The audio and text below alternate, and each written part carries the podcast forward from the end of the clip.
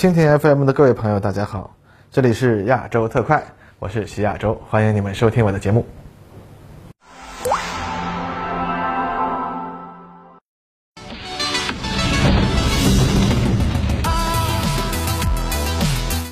各位朋友，大家好，欢迎收看本期的亚洲特快。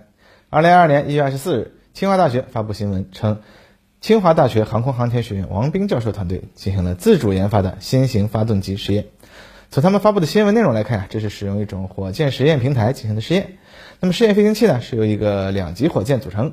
其第二级火箭前端安装了一个试验用的冲压式发动机，在火箭升空并达到预定测试速度后，这个冲压式发动机点火燃烧，随后呢展开降落伞着陆回收。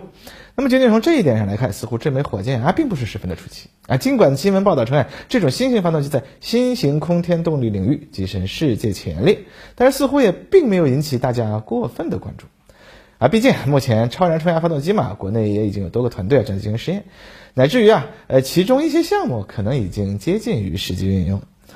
而有些格外不着调的自媒体啊，已经开始拿起几年前的这个星空二号乘波体飞行器实验，啊，给这种并没有动力的滑翔体啊，给安上了发动机啊，并且开始装模作样的谈论起它的发动机技术水平啊，然后故作神秘的告诉大家啊，这个轻航一号实验任务的水平啊，比星空二号更高，这就十分搞笑了。其实呢，这个星空二号乘波体啊，显然并不是啊我国啊真正的第一个乘波体。其实它首次测试的时候啊，我我们就说了啊，其实当时已经在团队自己发表的声明里说了，这是他们自己的第一个乘波体。而实际上，在这个团队之外呢，我们的国家队或者是其他院校的团队是否有类似或者是更高水平的成果体啊？那个报道啊，并没有说过。但是后来在媒体广泛转发的过程中啊，就把这个事情给说成了我国第一个成果体了啊。实际上，在东风十七导弹公开亮相以后，大家啊，嘿，应该知道怎么回事了啊。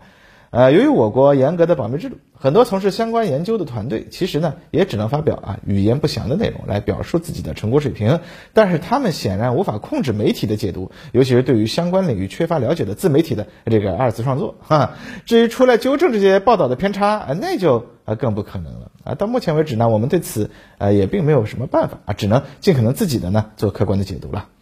啊，当然列车长知识水平肯定也远达不到专业高度啊，所以也只能说我。只能尽可能的去搜索相关的公开资料，但是仍然难以避免其中有些地方可能会出现外行的望文生义和误解。那么如果有错误，还望相关专业的朋友指教。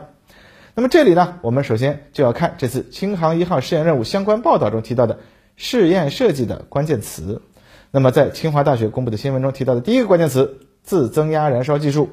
其实当代中文科技词汇啊，一些特定文字的这个翻译上还是存在一些问题。比如说“增压”这个词，在不同的场合表述的意思其实是有所区别。比如说我们现在开的车，很多都有这个涡轮增压，但是这里的增压和自增压燃烧中的增压，它并不是一个意思。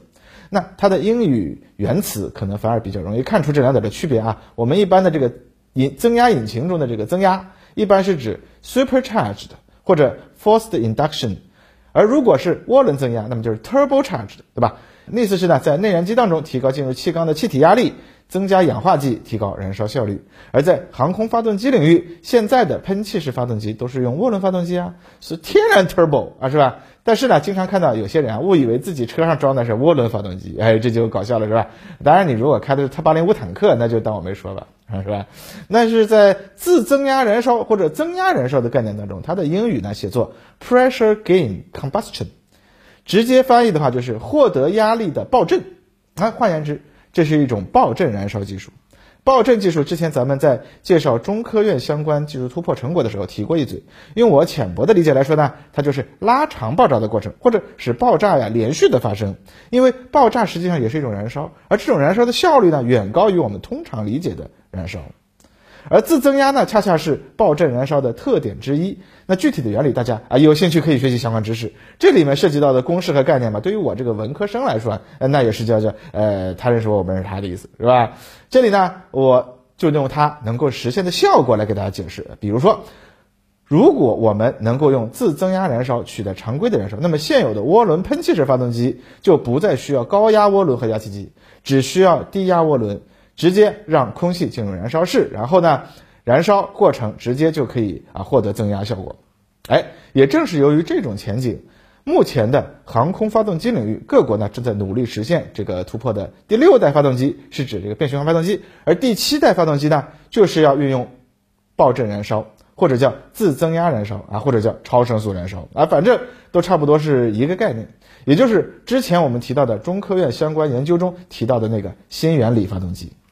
能够一下子减少多个重要的发动机部件，那就意味着整个发动机的效率可以大大的提高，重量呢可以大大的减轻，油耗呢可以大大的减少。而如果在冲压式发动机上运用，还可以获得更高的飞行速度。而这也是这次清华大学王斌团队的试验中所测试的技术。那么这个技术前景这么美好啊，自然呢早就有人注意到了。实际上，早在二战前，一些技术先进的国家就已经开始研究相关的技术。二战中，纳粹德国呢也提出过制造脉冲爆震式发动机的想法。当然，实际上啊，最后只留下了一些什么别龙彩圆盘之类的传说。实际上呢，实验并没取得成功。简单来说呀，这几十年来啊，人类都未能实现爆震式发动机，或者说自增压燃烧发动机的技术的主要问题，那还是工程方面的嘛。啊，如何设计一种方式能够拉长暴震条件的过程，或者周期性实现暴震，那还要把这个暴震限制在一个不超过人类所掌握的制造发动机的材料所能承受的限度之内。那一言以蔽之就是非常难，所以呢，人们就提出了各种各样或许可行的原理啊。比较老的呢有脉冲爆震发动机原理、连续旋转爆震发动机原理；比较新的呢是目前中国多家院所正在努力突破的谐爆震原理，还有俄罗斯的超声速脉冲爆震发冲压发动机原理，以及最新的基于爆震燃烧的超燃冲压发动机。啊，那从某种角度来说，爆震燃烧就是化学能领域的可控核聚变。从几十年前啊啊，大家就在提出各自不同的理论，希望能够实现，但是一直都没能实现。这中间各种的设计原理啊，什么磁约束、惯性约束、激光点火、托卡马克啊、Z 固缩啊，提出了很多，但是真正能够进入实用的呢，目前为止都还没有。那么当然了，爆震燃烧没有核聚变啊那么难。二零一一年以后啊，各国在这一领域呢都有所突破，一系列的新的试验已经开始进行。那我们去搜一下相关的新闻，就可以看出啊，近年来国外出现了不少关于旋转爆震发动机或者脉冲爆震发动机取得突破，并且开始进行地面试车的消息。那么从相关论文以及清华大学这次报道的内容来看，我们可以推测，这次他们试验的技术应该是基于爆震燃烧的超燃冲压发动机原理。这个呢，哎，倒是个新玩意儿。那么这个技术能带来什么好处呢？其实从之前美国 X 五幺等超燃冲压发动机试验的结果来看，现在的超燃冲压发动机的推力性能呢，远远低于早期的理论计算。主要原因之一呢，就是理论计算是按照发动机燃烧室内进行等压燃烧为基础，但实际上呢，很难实现这一点。而爆震燃烧具备的自增压特点，这就将意味着革命性的变化了。实际上，在二零二一年九月。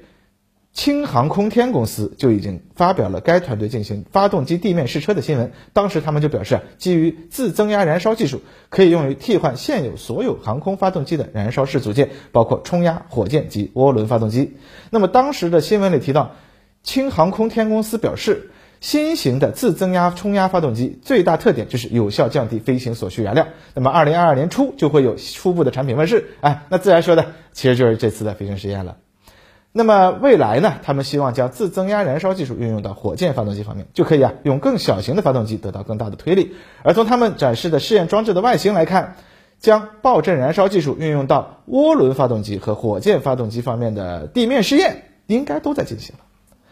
此外呢，这次试验的新闻中还提到呀。这次飞行试验的飞行数载具设计和任务实施是由另一家公司实行的，也就是北京凌空天行科技有限责任公司。而这家公司也正是此前厦门大学嘉庚一号火箭实验的实施方。哎，那么从这些信息，我们也就可以看出啊，轻航空天的团队是中国发展民营航天或者说军民融合发展战略的产物。应该说，目前它还算不上国家队，但是轻航空天公司也说，他们的目标呢是设立国家实验室，但。目前应该说，他们依然是掌握了一种领先核心技术的小团队这样的模式来发展的。至于试验所需要的火箭啊、测控等这些基础技术，团队呢就不需要投入太大的力量，主要呢还是靠商业外包的方式来获得。团队呢只要做好自己最核心的这部分技术就可以了。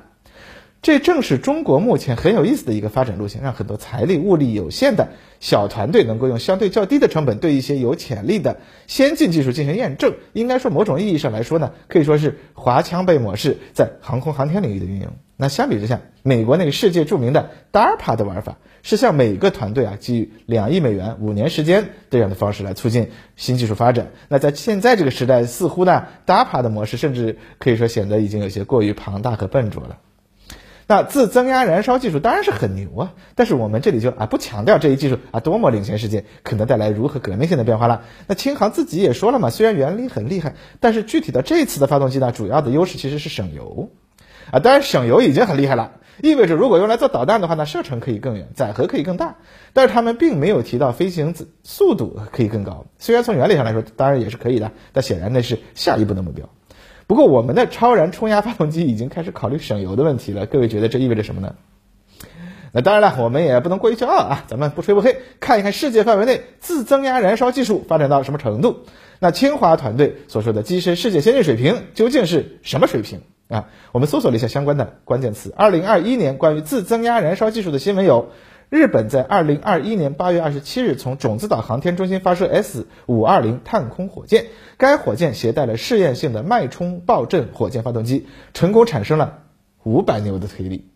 二零二一年十一月十二日，位于美国加利福尼亚的爆震太空公司宣布，他们的旋转爆震火箭发动机首次进行了地面测试，取得了七千牛的推力。那。在综合稍早前其他相关的新闻，我们可以看到，目前为止，美国、日本、欧盟、俄罗斯等国在自增压燃烧领域的研究啊，主要集中在旋转爆震发动机方面。这和我国中科院进行的研究相似，主要的目标呢，还是要研制全新一代的新型涡轮发动机，或者改进火箭发动机的性能。但是将爆震冲压技术直接运用到吸气式超燃冲压发动机，并且真正进行了飞行实验，目前为止有公开报道的，全世界范围内还只有秦航空天一家。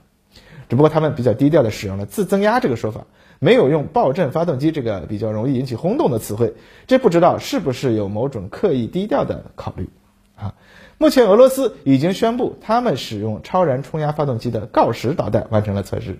但是这种导弹呢，按照之前和一些朋友聊天的说法，所谓的吸气式超燃冲压发动机啊，其实和爆震发动机或者自增压式燃烧啊，或其实差不多都是一回事儿。因为它的燃烧过程呢具备吸气效果，而现在的超燃冲压发动机啊，燃烧式压力实际上会有损失，所以应该叫做泄气式超燃冲压发动机。那既然泄气了，性能自然就达不到当初的理论计算数据了喽，这也符合俄罗斯几次测试中公布的导弹的实际飞行数据，也就是平均飞行速度五马赫左右，射程五百公里左右的水平。而如果按照早期理论计算，这种导弹应该至少能达到一千公里以上的射程。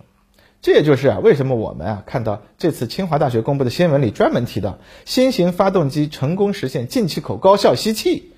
这个呢也是它的自增压燃烧循环成功的一个重要证明。顺便呢，我们也再回到前面，有些技术术语啊，很容易在大众媒体传播中啊失去本意。比如说吸气式超燃冲压，这个吸气和我们汽车上的自然吸气概念，它也不是一个概念。这里的吸气式啊，其实就是要实现新的燃烧原理才能实现，这和气缸上的那个吸气它不是一个概念。所以这里要加一个高效吸气来说明他们的成功。那如果按照公开论文中关于爆震超燃冲压发动机性能提高幅度的理论啊，简单计算。那么它的性能不仅可以达到早期理论计算的水平，而且还能大幅度的提高。如果再考虑到总体设计上的优化，那么我们可以乐观的估计，采用清华团队的发动机技术，中国可以制造出尺寸与俄罗斯锆石导弹相似，射程两千到三千公里，平均飞行速度七到八马赫，战斗部从约两百公斤提高到约四百五十公斤的导弹。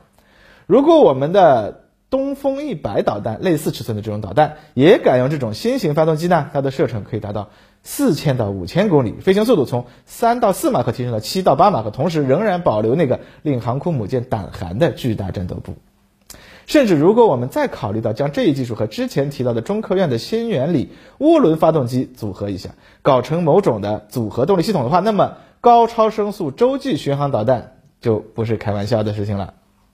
而且啊，别忘了上面提到的这两家团队啊，都并不是接近实用阶段的高度保密的团队，他们的实验呢都已经公布了，而且美国人已经在去年多次报道了中国高超声速空天飞行器的进展吗？从事这个研究项目的团队在经费、试验条件方面的优势，那可不是中科院和清华这两个有点初创企业味道的小团队可比的哟。所以说呢，过于先进无法展示的项目到底什么水平呢？咱们说不好。但是不太先进可以展示的项目是啥样？哎，大家都看到了，是吧？啊，当然这句话也是开玩笑啊。中科院和清华的团队虽小，但是试验的却是下一代技术和已经成熟、准备投入使用的国家队的项目啊，并不是一回事儿。后者需要解决的问题呢更多、更复杂，需要更大的投入，并且需要高度保密。但前者嘛，倒是可以拿出来给人家看看。嘿，还抱着你那旋转震爆发动机乐呢？那你看看我这个是啥？啊，那好了，经常关注我们观察者网的朋友们，可能已经注意到了，我们的会员区观察员频道已经全新升级改版。这里啊，你可以看到各路大佬的独家专访、热点事件的深度解读、丰富有趣的编辑部故事，关键是还能观看到精彩完整的直播回放。现在加入观察员或者续费，使用我的邀请码九九九，可立减十元，不仅可以免费兑换狄东升。金灿荣、文洋等众多大咖的三门付费课程，还能领取春节专属礼品，官网原创定制日历一份，限量五百份，全国包邮。活动时间截止到二月二十八日二十三点，大家赶紧行动吧！好了，那么今天的节目就到这里，各位，拜拜。